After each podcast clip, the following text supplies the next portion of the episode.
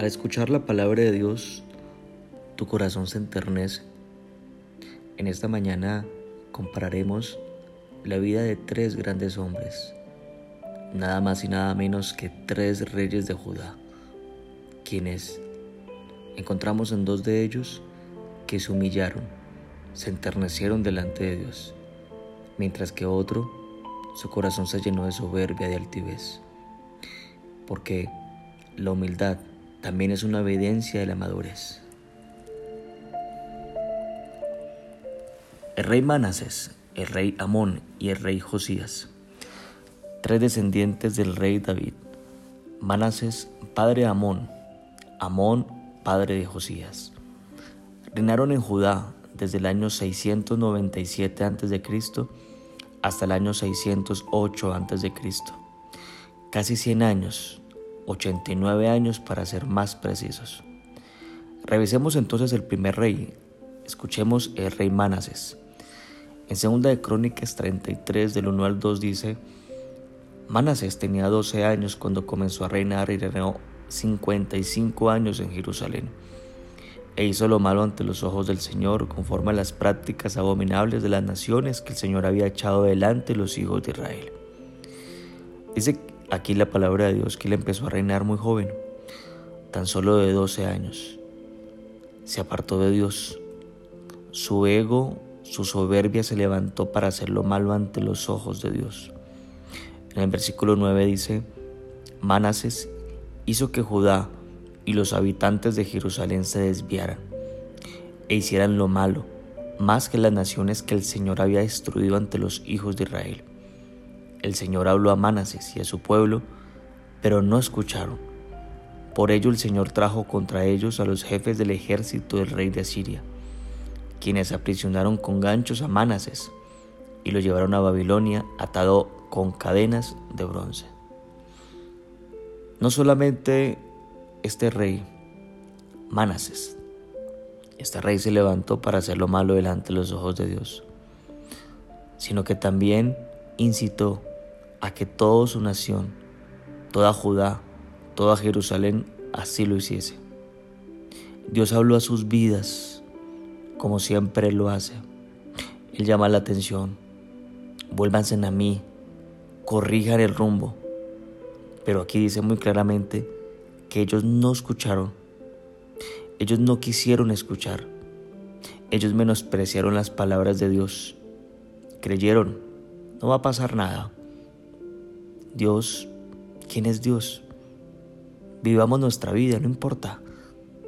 Su yo, su ego. Ellos estaban tan llenos de sí mismo. Finalmente, termina prisionero este rey, como lo acabamos de escuchar, en una nación vecina, en la terrible y gran majestuosidad de una ciudad llamada Babilonia. Termina atado con cadenas.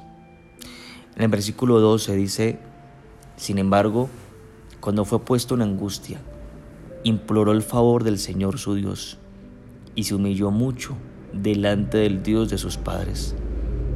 Esta historia aquí da un giro sorprendente. Manases, el rey, se humilló, dice, mucho delante de Dios. Su orgullo, su altivez y su soberbia la hizo a un lado inclinó su corazón y derramó toda su vida delante de Dios. Perdón, lo he hecho mal. Él menguó para que creciera Dios en su vida. Precisamente de esto se trata la humildad. De eso se trata de humillarnos. Reconocer que Él es Dios. Reconocer que es mi Padre. Reconocer que no puedo hacer nada sin su dirección. Reconocer que yo no me mando solo que yo a Él lo necesito, que reconozco que no he hecho las cosas bien, que reconozco que tengo que darle a alguien cuenta de mis acciones. Eso es humillarme, es permitir que yo sea menos, pero que Él sea más en mi vida, que yo sea edificado. Esto empezó a ser Manases. En el versículo 13 dice, Él oró a Dios, quien aceptó su oración y escuchó su súplica, y lo hizo volver a Jerusalén y a su reino. Entonces Manases reconoció que el Señor era su Dios.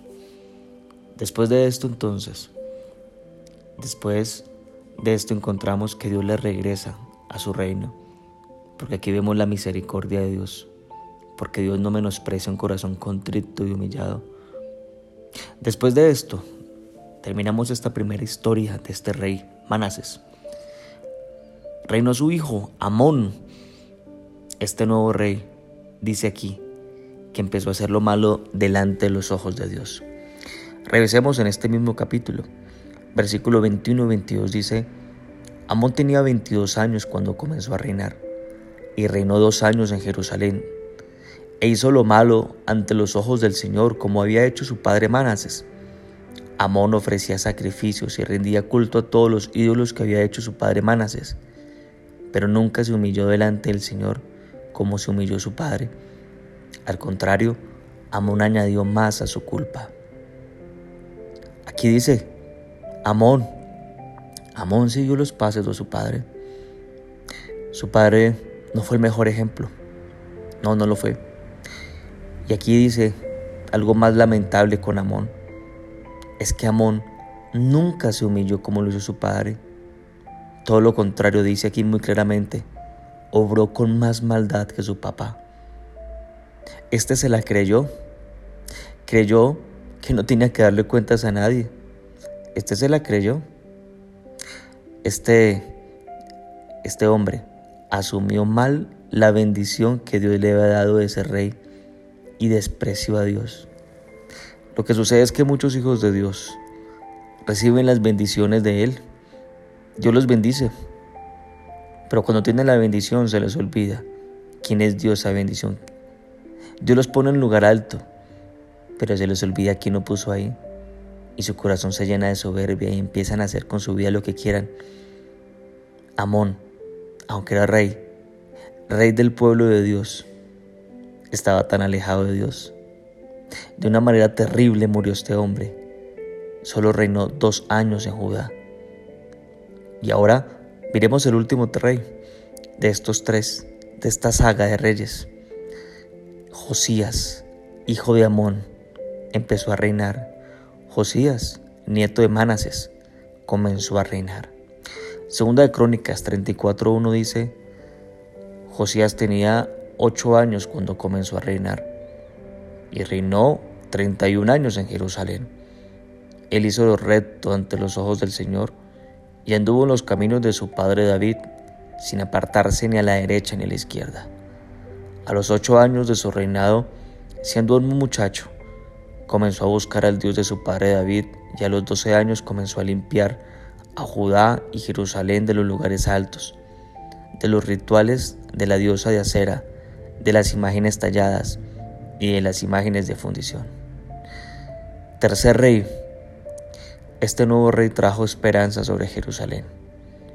Dice aquí muy puntual que él hizo lo recto ante los ojos de Dios. Él no se apartó ni a la derecha ni a la izquierda todo lo contrario, desde muy niño buscó a Dios y quitó aquellos lugares de adoración a los dioses que había puesto su padre, su abuelo, en toda la nación. En el versículo 8 dice, en el año 18 de su reinado, cuando acabó de purificar la tierra y el templo, envió a Zafán, hijo de Azalías, a Masías, el alcalde de la ciudad y el cronista, para que repararan la casa del Señor su Dios. Si te das cuenta, no solamente empezó a limpiar a Judá de todos los ídolos, sino que también se dedicó a reparar la casa de Dios, aquel templo, aquel templo que había sido descuidado por años, por su abuelo, por su padre. Lo volvió a reedificar y esto es crecimiento. Volvió a poner en funcionamiento y hacer que toda la nación buscara a Dios. Volvió a ofrecer sacrificios y hacer que la gente buscara al Dios de su padre David y Dios, al ver, al ver todo esto, a través de una profeta le dice al rey, versículo 26, Así dirán al rey de Judá, los que ha enviado para consultar al Señor. Así ha dicho el Señor, Dios de Israel, con respecto a las palabras que has escuchado.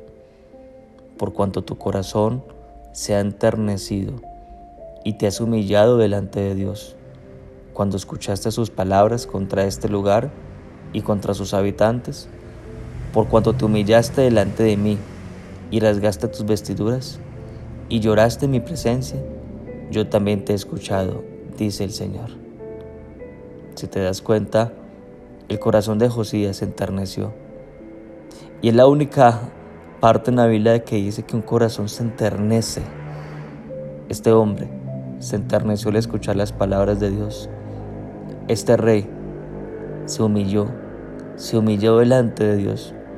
Y aquí en este versículo 27 de hecho aparece dos veces, se humilló delante de Dios. Y Dios dice, yo te he escuchado. Porque en el Salmo 51, 17 dice, al corazón contrito y humillado, oh Dios, no despreciarás. Tres historias de vida, una saga. ¿Cuál historia tú estás escribiendo el día de hoy? ¿Cuál historia escribirás el día de mañana? ¿Cuál historia estás escribiendo escribirás? Manases, que reconoció y se humilló delante de Dios cuando estaba en angustia. Tú no tienes que esperar a estar en angustia, presionado, para humillarte. No tienes que esperar una calamidad para volverte a Dios.